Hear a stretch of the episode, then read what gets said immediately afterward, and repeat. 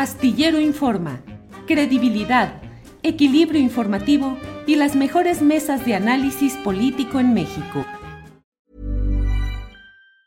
Planning for your next trip? Elevate your travel style with Quince. Quince has all the jet setting essentials you'll want for your next getaway, like European linen, premium luggage options, buttery soft Italian leather bags, and so much more. And it's all priced at 50 to 80% less than similar brands. Plus, Quince only works with factories that use safe and ethical manufacturing practices. Pack your bags with high-quality essentials you'll be wearing for vacations to come with Quince. Go to quince.com slash trip for free shipping and 365-day returns.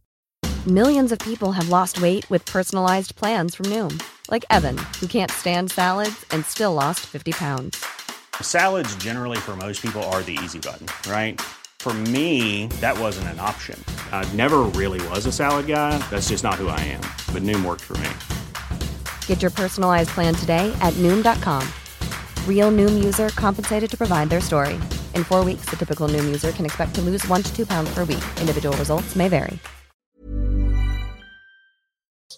Eh, Fernando Rivera Calderón ya está por ahí. Buenas tardes, Fernando. Buenas tardes, querido Julio, Horacio, ¿cómo están? Hola, hola, ¿cómo están? Horacio, bu buenas tardes, Horacio, ¿dónde estás? Muy primaveral ahí todo. Sí, hace calorcito aquí en la terraza de mi casa, disfrutando ah. un poquito del sol porque ya estábamos nublados todos estos días, ya hacía falta vitamina D. ¿Tú eres mucho de tomar el sol, Horacio?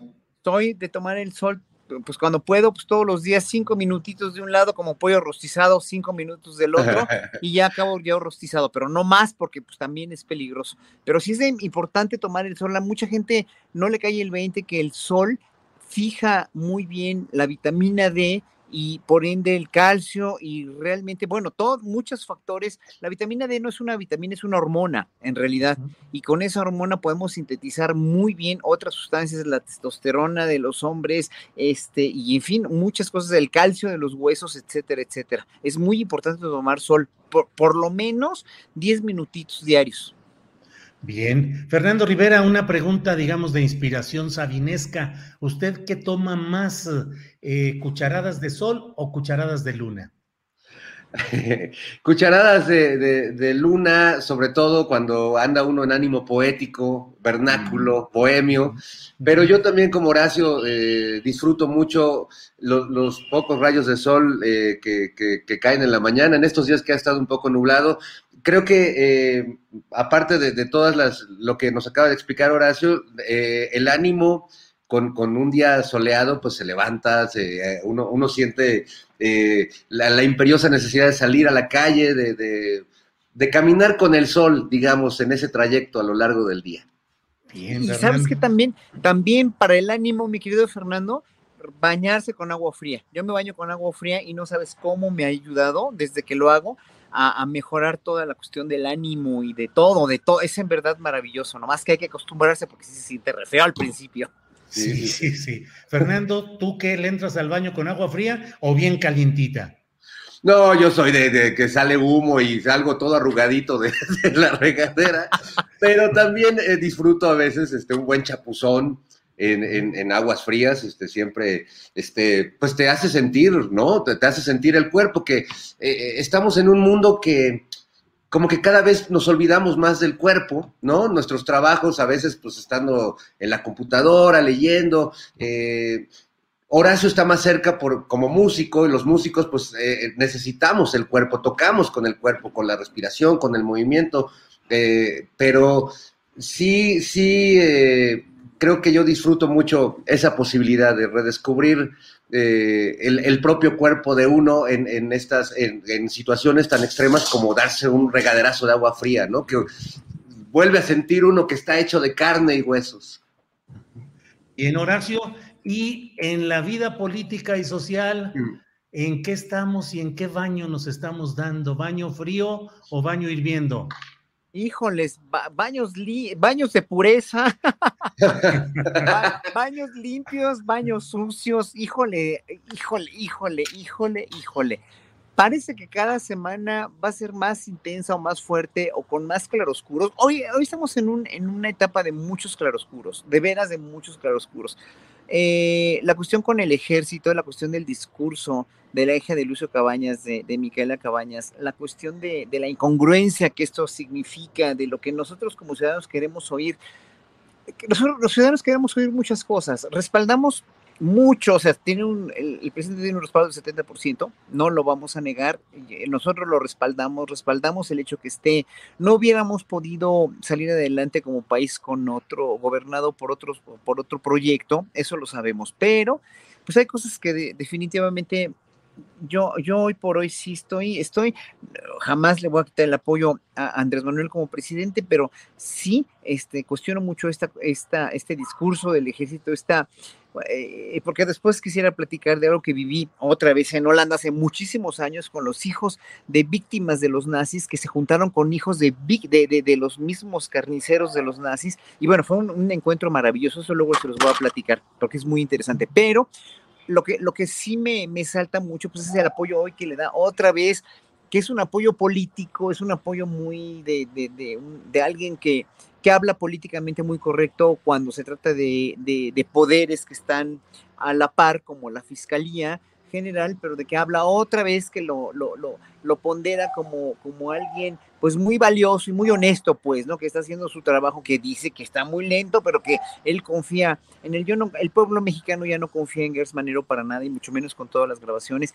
Y en fin, hay cosas que en verdad digo yo, ya por favor, ya por favor, ya por favor, y que en un momento dado sí tienen que salir, porque si no, otra vez como cada semana lo digo, porque no, aquí no nada más decimos todo lo bueno que es mucho, obviamente, del gobierno, pero sí lo que puede ser un error, garrafal, es mantener a este señor en ese puesto. Gracias, Horacio. Fernando Rivera, eh, Baños, ¿cómo ven la realidad política actual? ¿Está en baños helados con cubitos de hielo o ardiendo en baño de vapor? No se escucha, Fernando, tu micrófono. Una, una, idea atinada lo de los baños, Julio, porque por un lado, como dice Horacio, vemos a, la oposición dándose baños de pureza, vemos a, los dos punteros de, del partido en el poder dándose baños de pueblo, ¿no? Aunque este, con COVID no, no funcionan muy bien los baños de pueblo, este, eh, pensando en Marcelo Ebrar que tuvo un gran evento y ya, sí, ya sí, andaba sí. cargando el bicho. Y por otro lado, pues la parte que inevitable que es, es el baño de sangre, ¿no? Que sí es una cubetada de, de agua fría para todos en este país, los sucesos violentos que siempre están ahí, que siempre nos están recordando que más allá de transformaciones políticas y de buenos deseos y de un, trabajo que se está dando en otras, en otras latitudes, esa violencia, ese espíritu eh, sangriento, despiadado, cruel, eh, esa hazaña que vemos por parte del crimen organizado, pues nos sigue, nos sigue conmocionando, ¿no? Eh, yo sé que muchos piensan que, que, esta sociedad ya está inmunizada y que ya es indiferente, pero yo la verdad dudo en ese argumento porque sí creo que eh, estos sucesos como el asesinato de, de, estos sacerdotes y de este guía de turistas, eh, pues no, nos, nos, devuelven a una realidad donde deja de ser...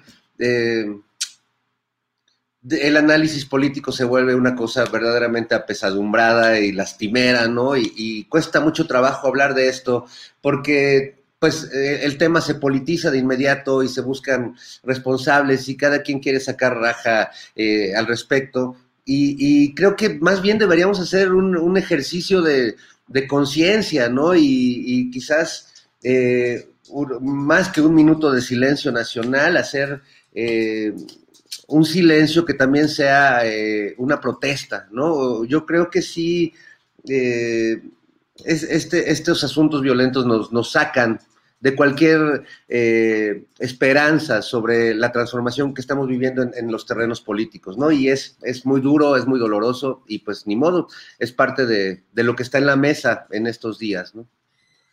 Bien, pues vaya que estamos metidos en todo este tema pues sí, efectivamente, de los baños diversos, como lo estás diciendo, Fernando. Horacio, eh, ¿qué pensar, qué nos dices respecto a esta reflexión o esto? Eh, decías que tienes algo que comentar respecto a lo que viviste durante tu estancia en Holanda. Entiendo que relacionado justamente con lo que hoy está en el centro de la polémica, que es el papel de los militares, la posibilidad de la reconciliación o no, y lo que nos sugiere lo sucedido este eh, esta fecha en el campo mm, militar número uno, que es la idea de colocar en el mismo nivel a los victimarios y a las víctimas, a los perpetradores de los agravios históricos que hemos vivido en México por parte de miembros de las Fuerzas Armadas eh, y, celebrar o enaltecer también, honrar a militares caídos en esas mismas faenas represivas. Horacio,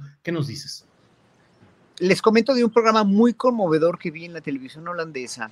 Eh, a mí, acuérdense que yo vivía hace 40 años allá, de, de, 1981 a 85. Entonces, más o menos por 84 salió este programa muy conmovedor, donde hijos de, de víctimas de, gente que, que, murió en el holocausto, hijos de judíos que murieron en el holocausto, en los campos de concentración, se juntaron con los hijos de, que ya también eran, eran personas de 40, 50 años, obviamente, con los hijos de los perpetradores de los, de los, de las muertes de sus papás, ¿no? Este, y fue muy conmovedor porque los, los, los hijos de las víctimas, los hijos de las víctimas no habían sido en ese, en ese sentido, no, o sea, digo, sufrieron muchos traumas respecto a que a los papás los mataron en los campos de concentración, los gasificaron y, y ellos se salvaron los niños de una u otra manera, porque también contaban la historia de cómo se salvaron. Y pues obviamente el confrontarse con el, con el, con el, este, con el, el, hecho de ver al hijo, ¿no? De, tu, de, de, quien mató a tu padre, quien mandó matar a tu padre, porque todo eso se tenía muy bien documentado. Obviamente, eh, eh, en, esos programas no van a sacar nada más cuestiones así por sacarlas eh, de sensacionalismo. Estaba muy bien documentado quiénes eran los papás de unos y de otros, ¿no? Y en qué campo de concentración, etcétera, etcétera. Y cuál era el cargo del en el ejército alemán nazi de esta, del papá de esta persona y qué le hizo, ¿no? Al, al, al papá del, de la víctima.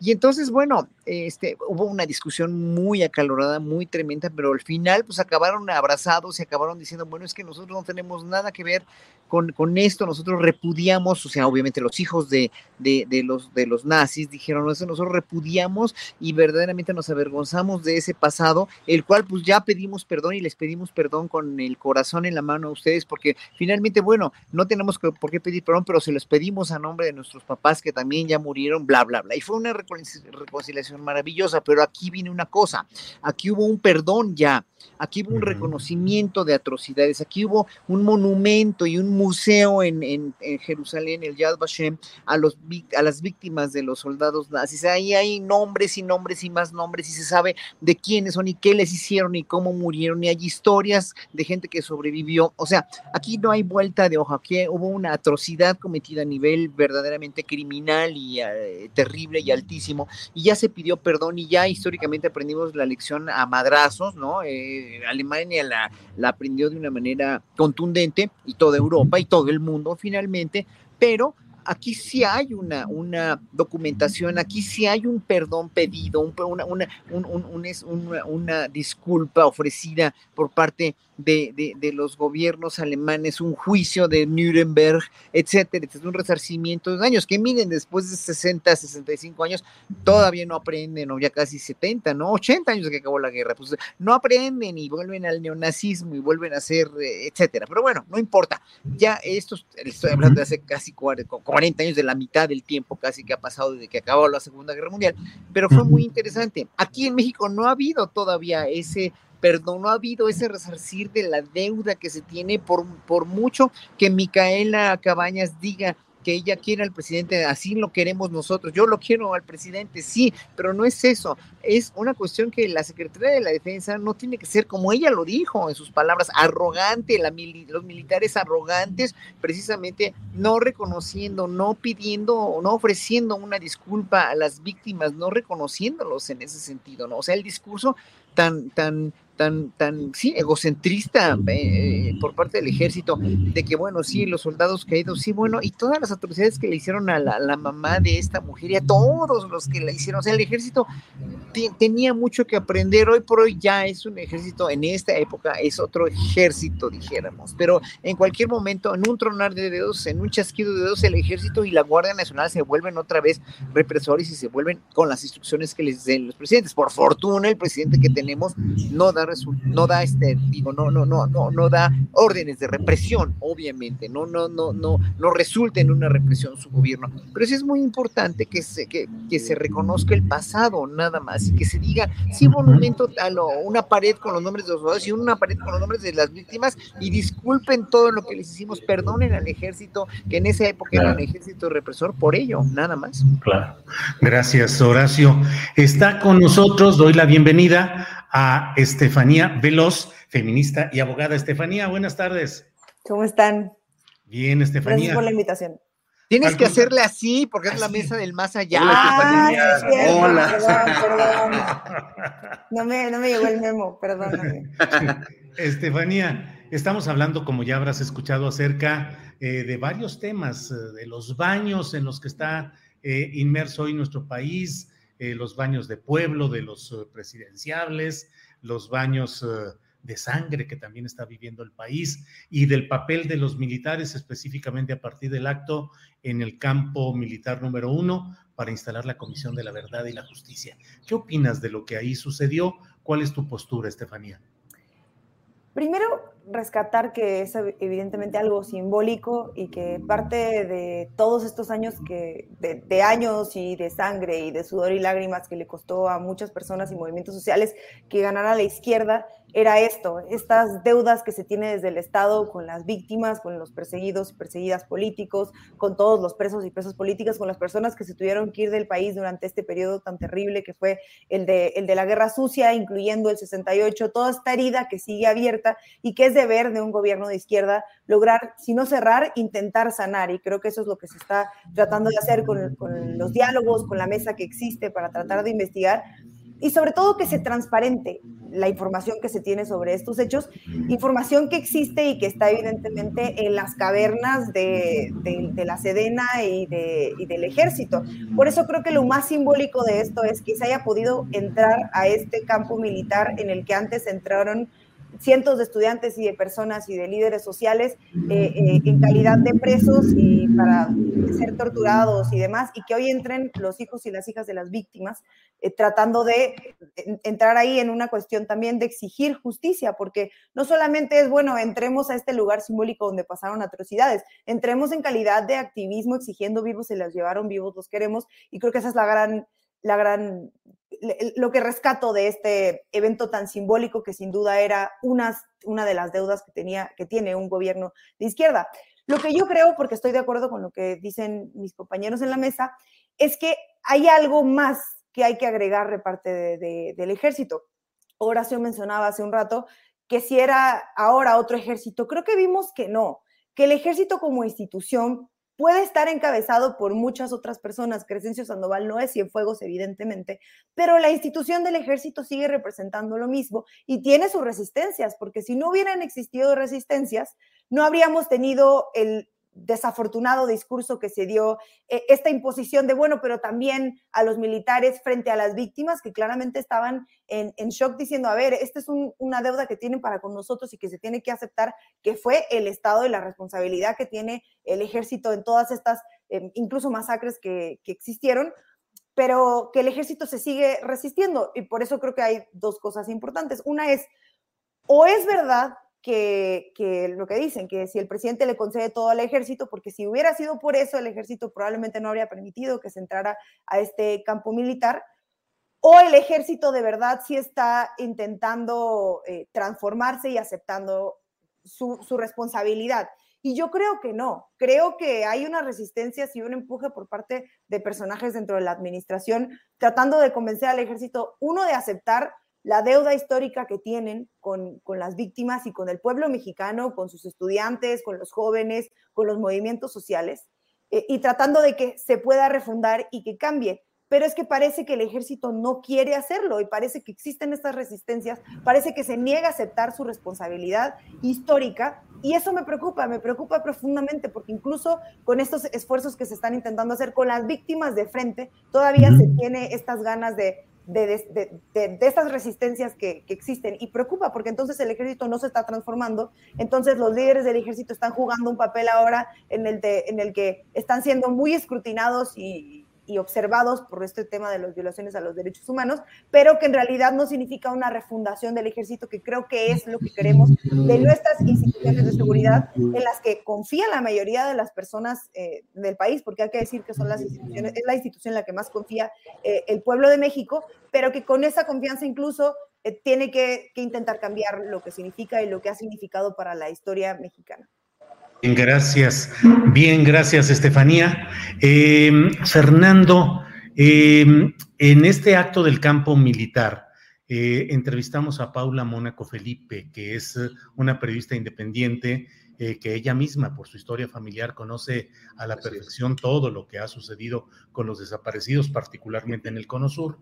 Y ella nos decía, es que no entramos realmente al campo militar número uno entramos a una parte cercana a la entrada y salida y nos tuvieron ahí eh, cercados y nos tuvieron simplemente viendo a la distancia y los invitados también estuvieron solo en una parte. Es decir, eh, hay ciertos datos que nos hacen pensar y ver que aun cuando simbólicamente es el abrir el campo militar número uno, en los hechos no se realizó. Y por otra parte, el discurso del general Sandoval, tratando de colocar en el mismo nivel, insisto, con una simetría que históricamente no puede darse eh, a quienes cometieron eh, esos actos. El abuso de poder fue desde el Estado, no de los ciudadanos hacia el Estado, por una parte. Y por otra, pues lo que dice Horacio, no ha habido ninguna aceptación pública de eh, todo lo que se cometió, sino solo de una manera así diluida, y circunstancial. Fernando, ¿crees que esta Comisión de la Verdad y la Justicia puede avanzar en estas condiciones, en este momento político que de alguna manera es ya también en donde el interés electoral, las corcholatas, la grilla va consumiendo la atención general. ¿Podrá encontrarse algo ahí, Fernando? No, sin duda podrá encontrarse y esta comisión y un montón de familiares de desaparecidos seguirán en esa lucha. Lamentablemente, pues a pesar del ejército, sin tener la plena constancia de que el ejército esté leyendo las cosas igual que como las está leyendo la sociedad o las víctimas o los familiares de las víctimas. Yo creo que el discurso del general pues, fue un despropósito, fue un, disparo en el pie que dinamitó el propio acto, como bien dices, con un gran valor simbólico, donde no terminaron de amarrar bien los hilos y terminó mostrando nuevamente que no, que, siguen eh, leyendo mal ese momento histórico, que no hay un convencimiento absoluto por parte de las Fuerzas Armadas de que, de que se equivocaron, de que cayeron en crímenes. E, e, esta mención del general de hablar de, no, no porque los soldados, las Fuerzas Armadas no merezcan reconocimientos a los caídos en batalla, pero hablar de quienes cayeron en el periodo de la Guerra Sucia, pues es, es es eh, realmente absurdo. Yo no puedo eh, entender cómo, cómo, el general, que me parece que es un hombre que tiene cierto tacto y como todos los generales debe ser muy cauteloso en lo que dice y en lo que hace, haya cometido esta pifia. O si no fue una pifia, pues entonces pareciera casi una afrenta a las víctimas, ¿no? Me, no, no me dejó ningún buen sabor eh, ese, ese asunto, pero sí creo que la lucha de de esta comisión y de todos los que están alrededor de, denunciar y de hacer justicia sobre los, lo que sucedió en México en, esta época llamada la Guerra Sucia, pues va, va, a seguir, va a seguir y más le valdría al ejército eh, ponerse a la altura de esta época que estamos viviendo de, transparencia, de apertura y de reconocimiento, ¿no? Sí, yo también sentí muy, muy tibio eh, muy, muy tibia el reconocimiento del, papel terrible que jugó el ejército. Y si bien lo exime la obediencia que tendría que tener todo ejército ante el jefe supremo, el comandante supremo de las Fuerzas Armadas, que sería el presidente de la República, de cualquier manera no, no lo exime de, reconocer frontalmente y con todas sus letras la, responsabilidad que, tuvo. Entonces, bueno, eh, la lucha seguirá sin duda. Ojalá el ejército acompañe a las víctimas en esa lucha y no simplemente se quede como en la pantalla y en el letrerito y que en los, en los actos y en las palabras se siga repitiendo ese mismo discurso tan, tan terrible y tan triste. Gracias, Fernando. Em, Horacio, a la par de todo lo que estamos eh, de todo lo que está, se oye un rebote por ahí, a la par de todo lo que estamos eh, hablando sobre el papel del ejército, está el hecho de la violencia desbordada en ciertas partes y que ha sido agudizada la crítica, particularmente a partir de lo que sucedió en Chihuahua con los dos jesuitas asesinados y un guía de turistas. Eh, hay un, no sé, Horacio, ¿cómo escuchas tú eh, en las voces de gente que dice, es que se necesita meter orden, se necesita la fuerza, se necesita la mano dura, es necesario cambiar esa ecuación de abrazos, no balazos? ¿Qué hacer en estas circunstancias, Horacio? Pero si había mucho más mano dura supuestamente con Calderón y cómo subieron los homicidios, cómo subió el crimen, o sea, no, no, no, o sea, aquí, aquí el poner curitas, el poner, eh, digo, el, poner curitas, no tiene que ver con los sacerdotes, ¿eh? perdón, pero el poner curitas para, para, para curar una herida en el, en el, en tan, tan profunda como el que dejó el crimen de los sacerdotes, o que deja cada crimen. O sea, aquí no hay un crimen que valga más que otro. Todos son detestables, todos son deleznables, todos nos deprimen, todos nos, nos, nos avasallan, todos nos abruman, todos nos dejan fríos y nos dejan verdaderamente enojados como sociedad. Sí, pero, pero aquí no nos queda otra más que pensar histórico. El pensar histórico es de dónde venimos, dónde estamos y a dónde vamos. ¿De dónde venimos? Pues de dos gobiernos que fueron temibles y fueron terribles desde que, el presidente Calderón desata esta guerra, que no, yo creo que se le escapó de las manos, yo creo que no supo calcular eh, hasta dónde iba a llegar, porque finalmente no, no, no habíamos dimensionado la capacidad de las cloacas del narcotráfico que nunca habían sacado, porque había concertaciones, porque había una había una, una, una, una ilicitud tácita, dijéramos, para poder eh, contrabandear las drogas, etcétera, etcétera, era ya una verdad aceptada, una realidad muy triste, pero pues una realidad que nos da, que estábamos, de la cual no, no salíamos de esa zona de confort.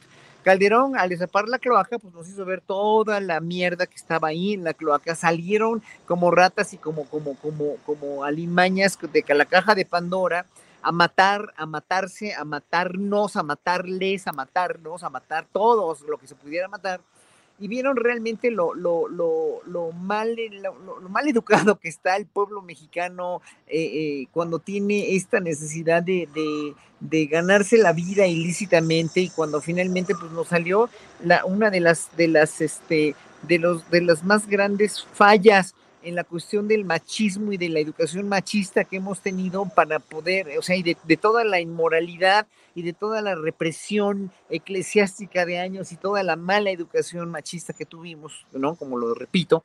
Entonces, pues llega esta gente indolente a matar y a matar y a matar y a matar y se nos acostumbró en el sexenio de Calderón, en el de Peña Nieto y fue, eh, este, fue, fue, se vino aquí, o sea, vino como un tobogán a este sexenio y el presidente que quiere erradicar esas razones, quiere educar, quiere sensibilizar, quiere dar trabajo a la juventud, quiere ponderar al pueblo mexicano, pues no va a ser tan fácil nada más con eso, ¿no? Y además, obviamente sí, hablé con un amigo que trabaja con los jesuitas, un querido amigo, y que me, que me dice que ya está harto de esto y que bueno, sí, que el presidente no hace nada, pues no, pero tampoco hizo nada Javier Corral, que Javier Corral dijo en un momento dado que iba atrás de este tipo, de este que mató a, a este, a, a, los sacerdotes y nunca hizo nada. O sea, eh, también hay, o sea, este señor andaba suelto por toda la Sierra Tarahumara haciendo de las suyas y no había nadie que le dijera nada porque ya lo habían fichado, ya estaba indiciado, dijéramos, al menos por el gobernador claro, ¿por qué no lo, no cerraron antes? ¿Por qué no lo detuvieron antes? Pues por todo el poder que tiene el narcotráfico, porque los estados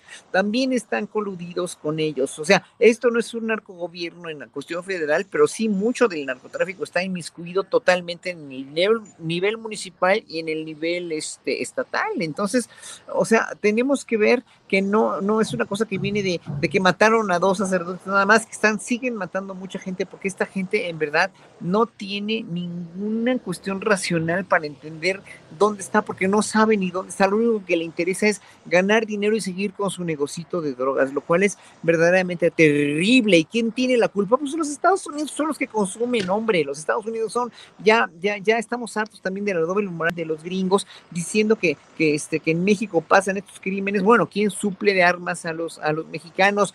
¿Quién consume las drogas este, procesadas aquí? Pues los gringos. O sea, es que en verdad no, no, no dejamos de asombrarnos por todo ello.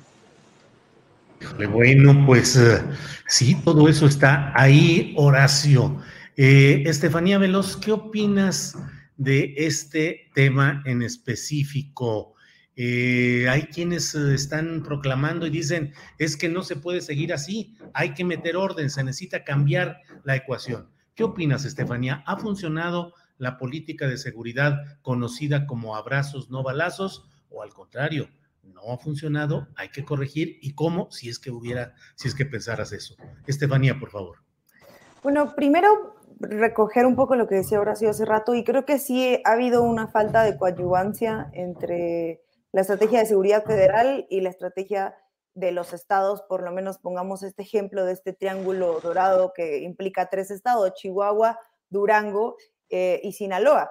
En el pasado estaban dentro de esos estados varios de los gobernadores que formaban parte de esta coalición opositora, cuyo objetivo era no coadyuvar o no sentarse en las mesas de seguridad que estaba implementando el gobierno federal para tratar de implementar la estrategia de seguridad que era mucho, desde luego, mucho más compleja que, que abrazos no balazos y que se habían resistido a estar en estas mesas de, diálogo y para poder eh, trabajar en conjunto. Ahora, son gobiernos nuevos en estos otros estados y creo que ahí ya entra esta responsabilidad de poder saber, no una estrategia que implique, porque creo que también desde que pasó este hecho muy desafortunado, donde creo que además es, es, importante porque llegó a las noticias internacionales y se habló de eso, también se habló de que no era tan común romper estos acuerdos de, la sociedad donde quizá estos sectores religiosos eran intocables porque a pesar de que estaban, eran, eran comunidades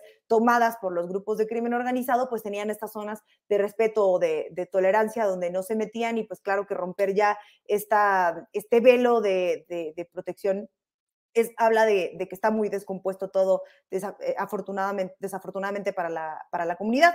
No es la primera vez que pasa, lleva en estos 28 años, leía un artículo que van 70 sacerdotes o personas que forman parte de, de estas organizaciones religiosas asesinadas en México desde en lo que va de 28 años, sobre todo en zonas rurales donde se han encontrado en medio de conflictos armados y creo que este es uno de los claros ejemplos. Ahora, volviendo a lo que hablábamos de la estrategia de seguridad, sí creo que hay una responsabilidad de los gobiernos del Estado, e, evidentemente, para tratar de poner orden en este sentido, pero también que hay algo importante dentro de las estrategias de seguridad y lo vimos en Zacatecas y lo vimos en Michoacán.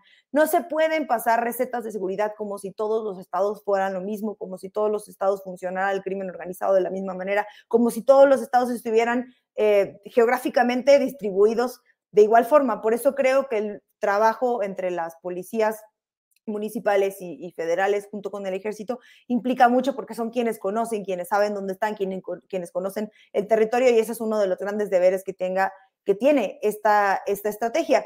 Parte de estos desafortunados casos que, que, pasan como el asesinato de estos dos sacerdotes jesuitas es recordarnos que todavía estamos o, que, o que estamos eh, ante una estrategia que sigue cocinándose, que llevamos tres años de esta configuración de la Guardia Nacional y es recordarnos que siguen sucediendo estas cosas y que se tienen que tratar de erradicar por completo o tratar de, de, de contener. There's never been a faster or easier way to start your weight loss journey than with PlushCare. PlushCare accepts most insurance plans and gives you online access to board-certified physicians who can prescribe FDA-approved weight loss medications like Wigovi and Zepbound for those who qualify. Take charge of your health and speak with a board-certified physician about a weight loss plan that's right for you. Get started today at plushcare.com slash weight loss. That's plushcare.com slash weight loss. plushcare.com slash weight loss. Hey, it's Ryan Reynolds, and I'm here with Keith, co-star of my upcoming film, If, only in theaters May 17th. Do you want to tell people the big news? All right, I'll do it. Sign up now and you'll get unlimited for $15 a month in six months of Paramount Plus Essential Plan on us. Mintmobile.com slash switch. Upfront payment of $45 equivalent to $15 per month. Unlimited over 40 gigabytes per month. Face lower speeds. Videos at 480p. Active Mint customers by 531.24 get six months of Paramount Plus Essential Plan. Auto renews after six months. Offer ends May 31st, 2024. Separate Paramount Plus registration required. Terms and conditions apply if rated PG. acaba de salir la, la, gráfica de cómo han disminuido un poco los, los homicidios y que va la tendencia hacia la baja. Luego estuvo esta discusión de que si en realidad estaban eh, comparando, por ejemplo, el mes de mayo, que cerró como el mes más violento, con el mes anterior donde habían disminuido los, los homicidios. Parece que hay una estrategia que marca que sí pueden ir disminuyéndose la cantidad de homicidios, pero eso es una cosa comparado con estos grandes eventos que conmocionan a la ciudadanía y al mundo entero, que no sabemos si, si dejen de, de existir o que, o que dejen de, pasar. Y creo que ahí es donde está el deber también de los estados de agarrar esta responsabilidad. En este caso de tres estados donde se complementan, que tienen responsabilidad, que comparten frontera, que comparten grupos de crimen organizado que cruzan las fronteras de los tres estados y pues también tiene que haber una responsabilidad ahí. Yo soy una convencida de que quedan dos años de, de gobierno y que al final tendremos que hacer un corte de caja de cómo es que ha funcionado la estrategia de seguridad, que ojo, se ha ido eh, cambiando a partir de los hechos que sucedieron en Zacatecas, han ido cambiando, reformulando eh, quiénes son las, personas que tendrán que participar en esta estrategia de, contención, a partir de que hemos visto también que las policías municipales se han replegado por completo, que han cedido porque no han podido contra estos grupos de crimen organizado, como lo que sucedió en Chiapas recientemente, que no pueden contra estos grupos de, de crimen organizado, quienes llegarán ahí a tratar de subsanar este vacío que dejan los, los policías municipales que no pueden estar ahí porque no están suficientemente entrenados o porque no tienen los, los insumos. Y luego la otra es hacia dónde vamos o dónde, dónde se encuentra ya la cantidad de personas que forman parte de la Guardia Nacional. Había quizá una, una cantidad de número proyectada para los próximos años que integraran la Guardia Nacional. No sé muy bien cómo estamos ahora y si de verdad se está eh, llenando las filas de la Guardia Nacional, porque también eso había sido una de los grandes eh, o quejas o, lo que llamaba la atención. ¿Cuántas personas hay dentro de la Guardia Nacional y si son suficientes para cubrir el territorio y todas estas zonas de, conflicto armado desafortunado que han azotado a las comunidades? Y yo solo para, para cerrar, quisiera recordar que parte de lo que decían desde la comunidad jesuita era eh, que si les preguntaban que si iban a sacar a las personas que estaban dentro de toda esta eh, parte de la comunidad jesuita en esta zona de Chihuahua y la respuesta fue, eh, nosotros no vamos a, irnos y no vamos a dejar sola a la comunidad porque la comunidad no se puede ir. Entonces también siendo una, una zona o un espacio religioso que ha compartido con la comunidad durante más de 40 años, pues también están dispuestos a estar ahí y ayudar a esta suerte de pacificación y que, que pueda caminar a que se resuelva este problema y no abonar tanto a esta idea de huir, ¿no?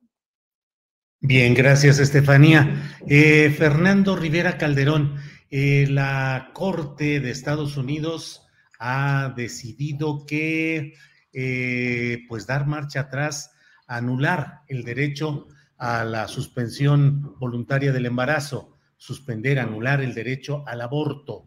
Hay desde luego las posturas del propio presidente de Estados Unidos, Joe Biden, que dice que va a defender a las mujeres, eh, el asomo de Donald Trump, que dice es la voluntad de Dios.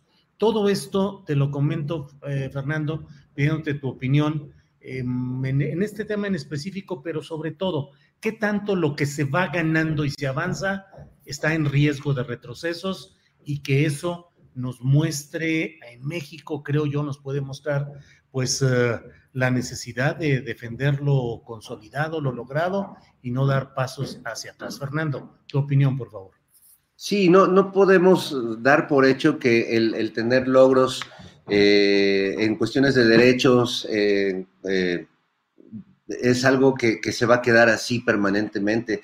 El que estén en la ley incluso no garantiza que no pueda venir una regresión por parte de un gobierno en, un futuro eh, probable, ¿no?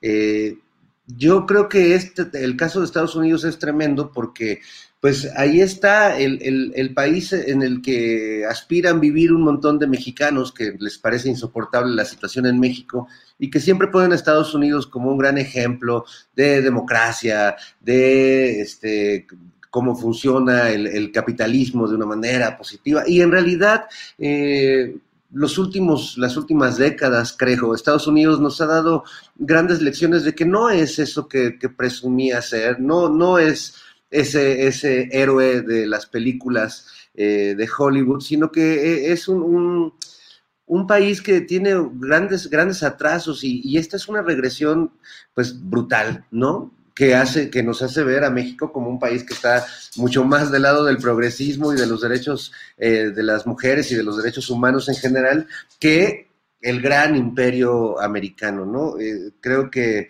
vendrá una, una lucha muy importante por parte de las ciudadanas en Estados Unidos por defender sus derechos, eh, como se sigue dando aquí en México también, que si bien ha habido varios, varios logros importantes en varios estados, pues sigue habiendo muchos, ahí Estefanía es experta en, este tema, que, y además pues ha, sido parte de, este movimiento que ha peleado y que pues vaya que ha tenido algunas victorias en, este asunto, empezando por la Ciudad de México, pero bueno, ya lo hemos visto en Oaxaca, lo hemos visto en varios estados, eh, falta todavía mucho por hacer, pero viendo lo que pasa en Estados Unidos, pues creo que sí es importante no perder de vista que estas pequeñas batallas ganadas, eh, estado por estado, hay que defenderlas todo el tiempo, como desde la ciudadanía, desde el, papel que cada uno tenemos en, esta construcción social, tenemos que defenderlo. Nada se queda por hecho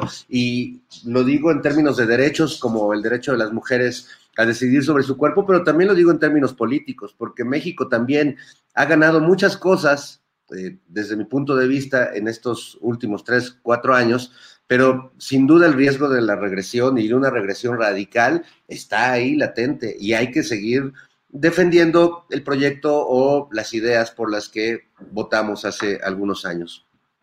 Bien, gracias, gracias Fernando. Eh, Horacio, en en términos generales, eh, coincido con lo que hemos dicho en otras ocasiones en estos programas acerca de que no hay un liderazgo de la derecha en estos momentos que represente una conjunción de esos grupos contrarios al gobierno del presidente López Obrador. No hay programa, no hay líder, pero sin embargo, Horacio, ¿no percibes que en estos momentos políticos que se van acrecentando las tensiones rumbo a la sucesión presidencial, que hay eh, una mayor argumentación, no digo si cierta o falsa, simplemente más argumentación de los opositores y un mayor endurecimiento de ciertos sectores eh, criticando a esta administración. Y lo que pregunto es, en esa evolución, ¿puede ir ganando espacio la narrativa contraria a las políticas del presidente López Obrador? Horacio.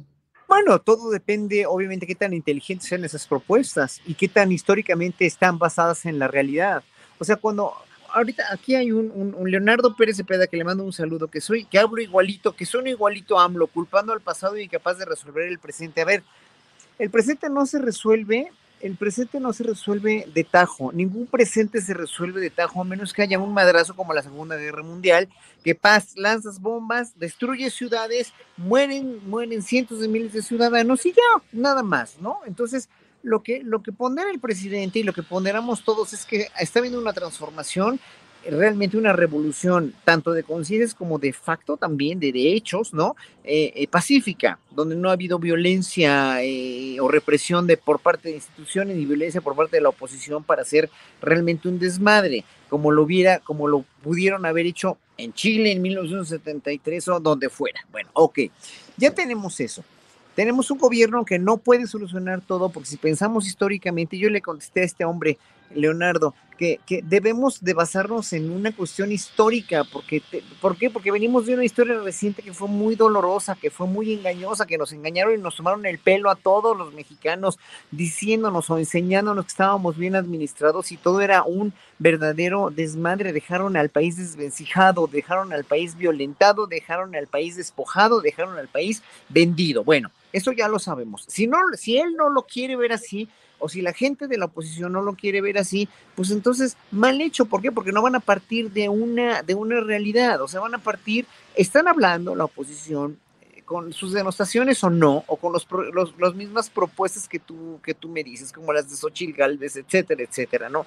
Están hablando sobre una, una, una cuestión que no existe una cuestión que no existe porque ellos no conocen México, ellos no gobernaron a México para una totalidad del país, dejaron comunidades enteras de indígenas y de pobres despojadas, dejaron un montón de impunidad, dejaron un sistema judicial coludido con la, con la, con, la, con, la corrupción y con los poderes este, ejecutivo y, legislativo totalmente desvencijado y totalmente corrompido. O sea, este país era un verdadero desastre, que no lo quisimos ver o que no lo querían ver, porque finalmente, pues mucha gente privilegiada estábamos, estábamos, y yo me considero también, porque yo hago música, hago conciertos, me volví muy activista, este, eh, eh, ya después de muchos años, pero pues finalmente estamos instalados en nuestro bienestar. Si, si uno está instalado en su bienestar, dice, no, pues es que este pinche gobierno no va a hacer nunca nada, mira nada más cuánta impunidad, mira nada más cuánto esto, mira nada más cuánto de lo demás allá.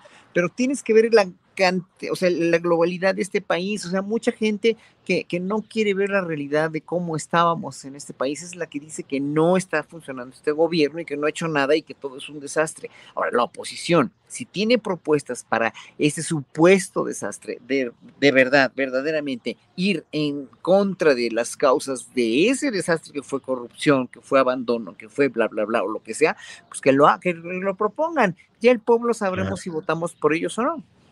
Bien, Horacio, gracias.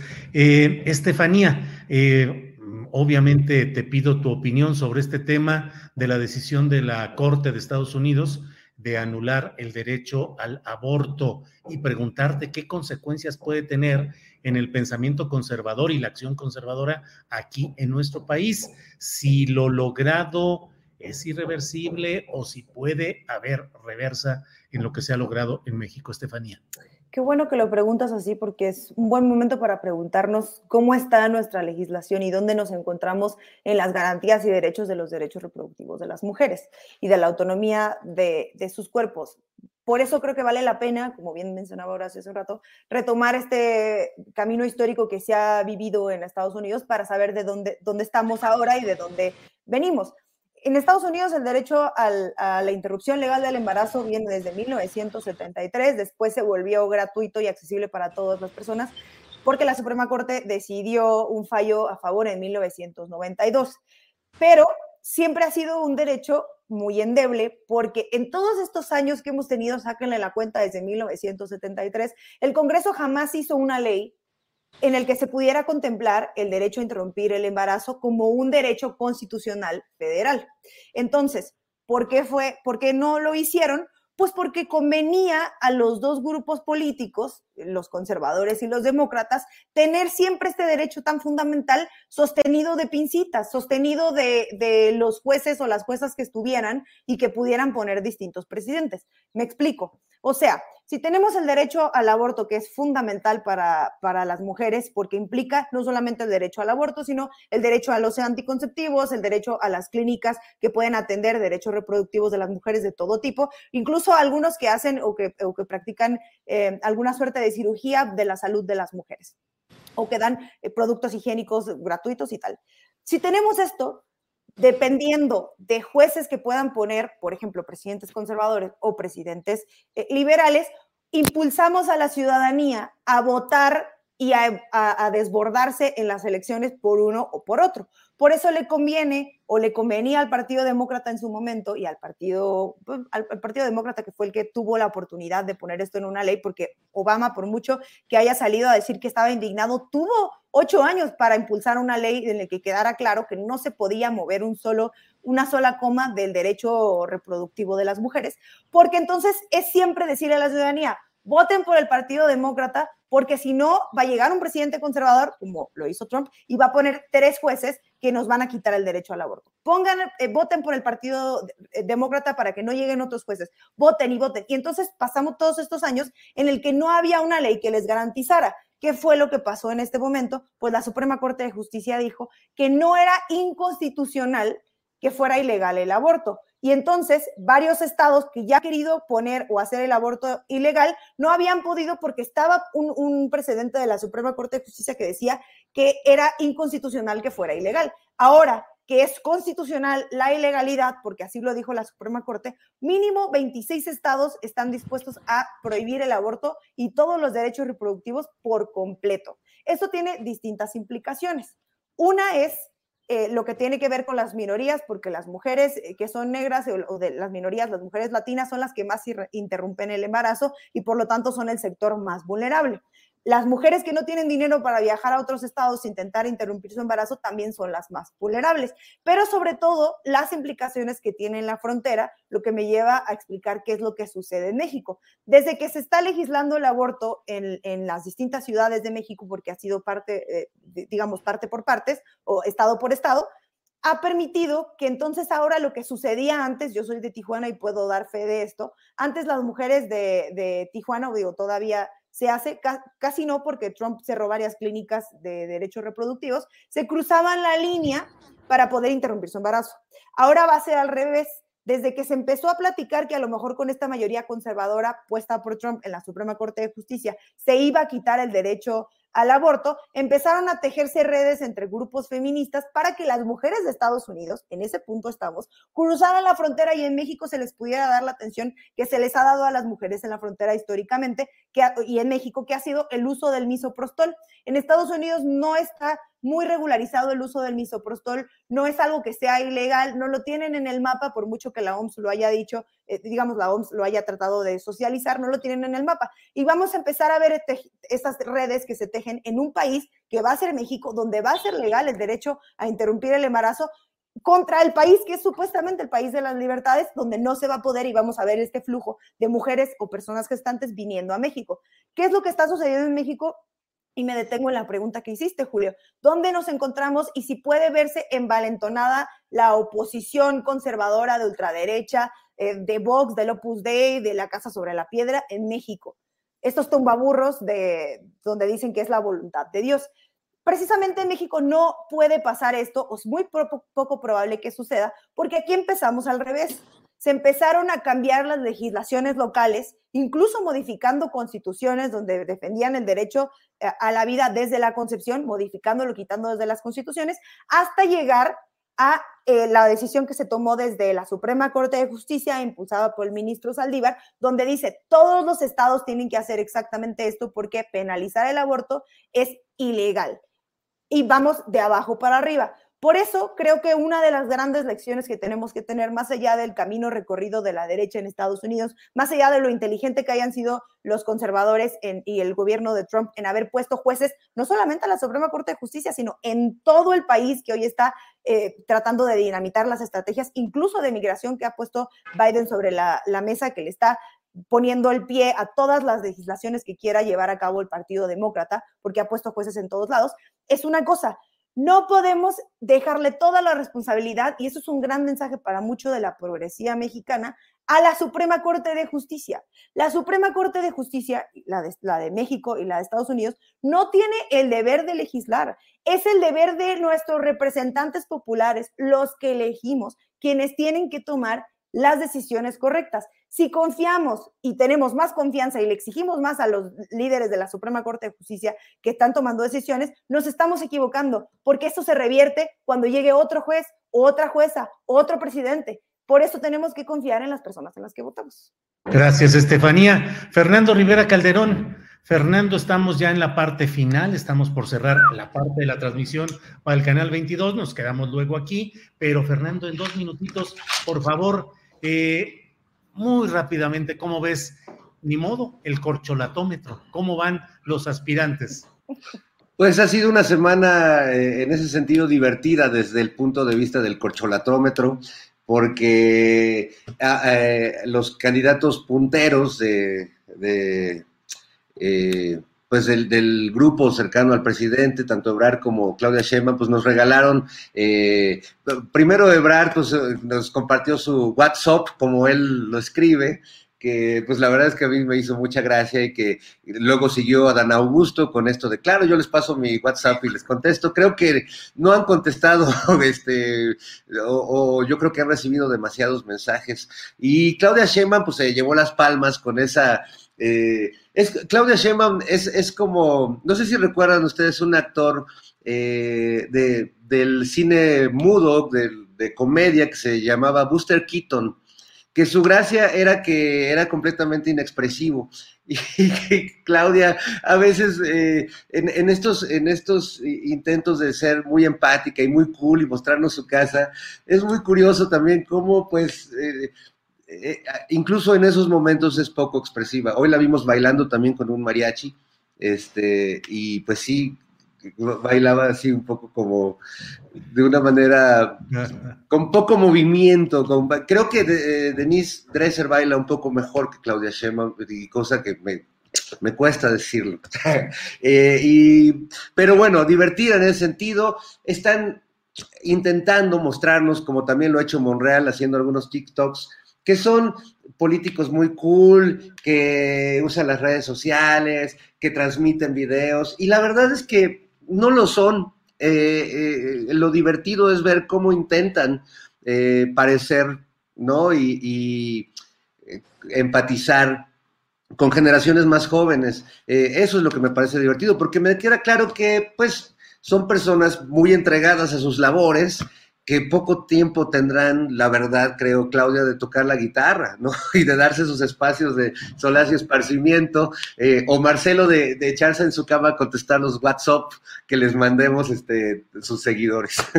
Bueno, pues llega el momento exacto, gracias Fernando, de decirle gracias a quienes nos ven en Canal 22. Es la mesa del más allá. Gracias por todo. Hasta luego, amiguitos. Bueno, pues esto ha sido la parte de Canal 22 y seguimos aquí en nuestro canal de YouTube.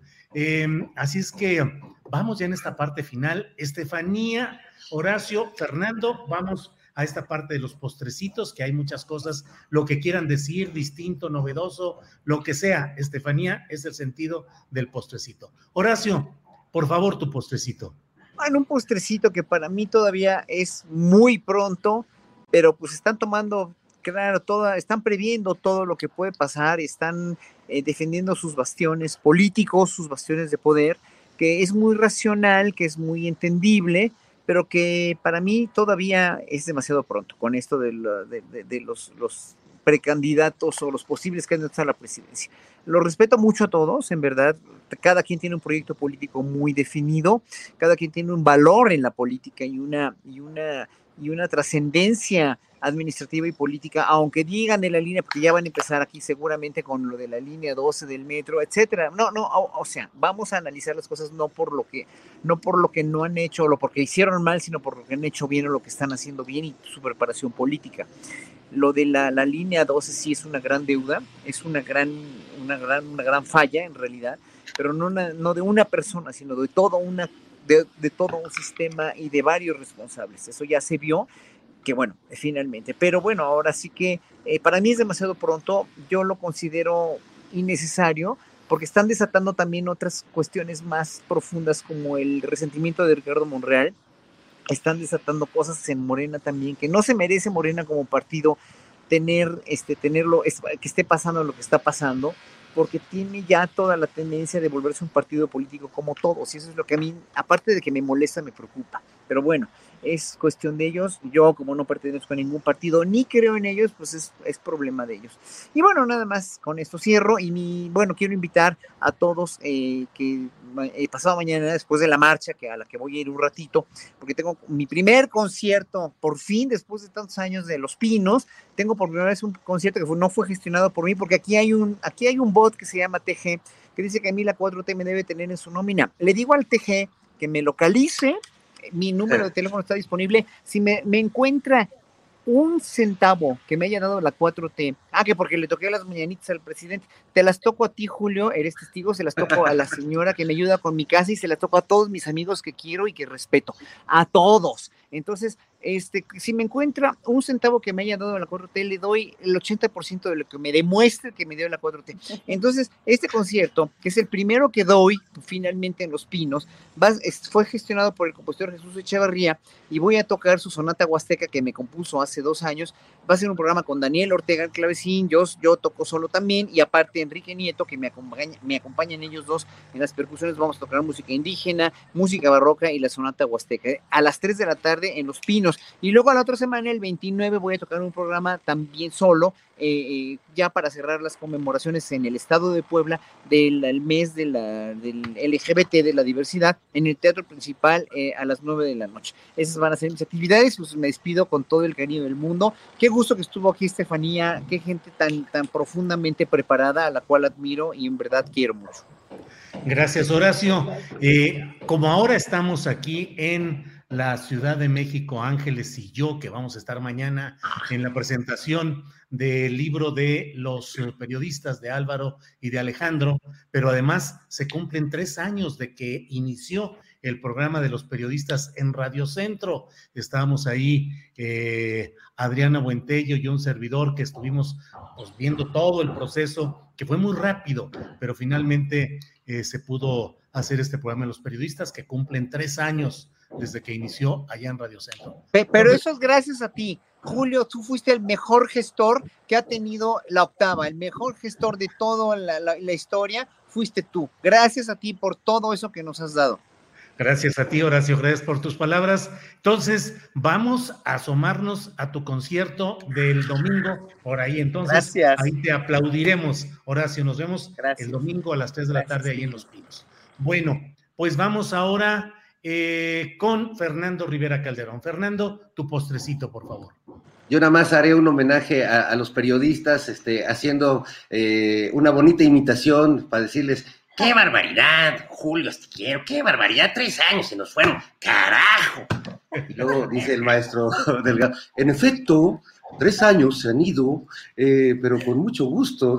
no, no, les mando un abrazo muy grande. La verdad es que eh, son un, gran equipo y sin duda, Julio, tuviste eh, lo que no ha tenido Claudio X González para designar a sus candidatos de, por México. Tú sí lo tuviste para escoger un gran equipo de colaboradores. Así que bueno, felicidades a, todos ellos.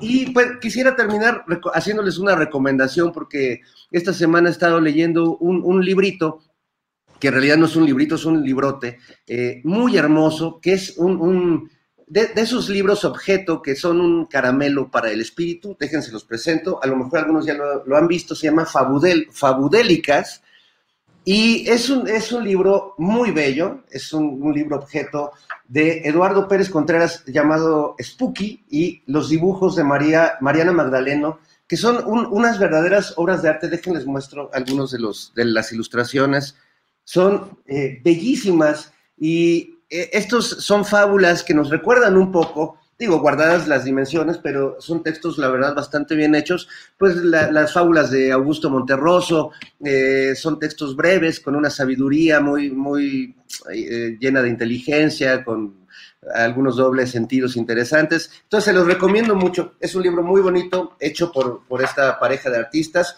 y es de Ediciones Recreo, Fabudélicas, la recomendación literaria aquí en este segmento improvisado en el espacio de Julio Astillero. Muy bien, muy bien. Gracias, Fernando Rivera Calderón, por estas recomendaciones. Gracias, Fernando. Estefanía, te toca cerrar con el postrecito, lo que desees recomendar, platicar, lo que quieras, Estefanía. Puede ser postre, amargo o dulce. Aquí así los planteamos. Estefanía, lo que quieras. Bueno, estar aquí con ustedes ha sido postre suficiente para mí. La verdad, me he divertido mucho. Muchas gracias. Y yo creo que retomaría dentro de esto lo que mencionabas tú hace un rato de, los periodistas y lo que también mencionaba Horacio y, Fer, y detenernos en todas estas cosas que se han construido en estos tres años, como el programa de los periodistas, estos conciertos culturales que han existido, que todavía eh, persiste esta resistencia de, transformación cultural desde, desde las izquierdas, desde tratar de transformar esta cosa hermética que teníamos también en los medios de comunicación y que existan estas mesas, eh, pues creo que también han ido, va a ser algo que llegue de largo plazo y que implica cosas muy positivas desde luego. Y nada más este, para hablar de lo que decía Horacio también, pues creo que sí, van a ser unos años de a ver qué barda sale más pintura, porque parece que las confrontaciones entre los grupos internos del partido Movimiento Regeneración Nacional van a estar fuertes y creo que ahí se van a develar muchos trapitos que no deberían, pero que desde luego siento que la militancia es la que saldrá perdiendo si no se saben llevar estas estas calenturas adelantadas de, lo que tú mencionabas como las corcholatas. Así que creo que van a ser tiempos divertidos para el análisis político, para las mesas como estas, y tendremos de desfogue todos estos espacios de presentaciones increíbles de libros y de conciertos y de eh, grandes recomendaciones. Gracias y a ver si nos vemos ahí en el concierto de Horacio y desde luego también en, en el aniversario de los periodistas. Muy bien, muy bien. Muchas gracias, Estefanía Veloz. Eh, gracias por todo esto y ciertamente hay que poner atención a lo que está pasando en Morena. Hoy hubo conferencia de prensa y de un grupo, la Convención Nacional Morenista, y son críticas muy fuertes las que se están haciendo. En fin, pues gracias a los tres. ¿Qué les digo? Horacio, gracias. Gracias enormes y un abrazo a todo el público. Aquí estamos en el chat acalorado con todos. Fernando, gracias. Buenas tardes. Chuc, chuc, chuc, silenciado. Qué gusto, qué gusto, perdón. Gracias, Julio, Horacio, Estefanía, siempre un gusto. Saludos a tu gatito que empezó lamiéndose las patitas y ya se echó, se echó una jetita muy favorable. Gracias y buenas tardes, Estefanía. Gracias, gracias por la invitación. Ever catch yourself eating the same flavorless dinner three days in a row? Dreaming of something better? Well, HelloFresh is your guilt-free dream come true, baby. It's me, Gigi Palmer. Let's wake up those taste buds with hot, juicy pecan-crusted chicken or garlic butter shrimp scampi. Mm. Hello Fresh. Stop dreaming of all the delicious possibilities and dig in at HelloFresh.com. Let's get this dinner party started.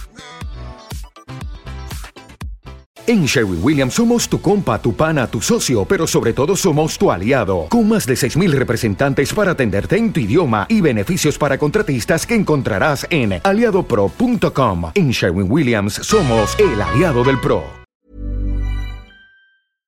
Para que te enteres del próximo noticiero, suscríbete y dale follow en Apple, Spotify, Amazon Music, Google o donde sea que escuches podcast te invitamos a visitar nuestra página julioastillero.com.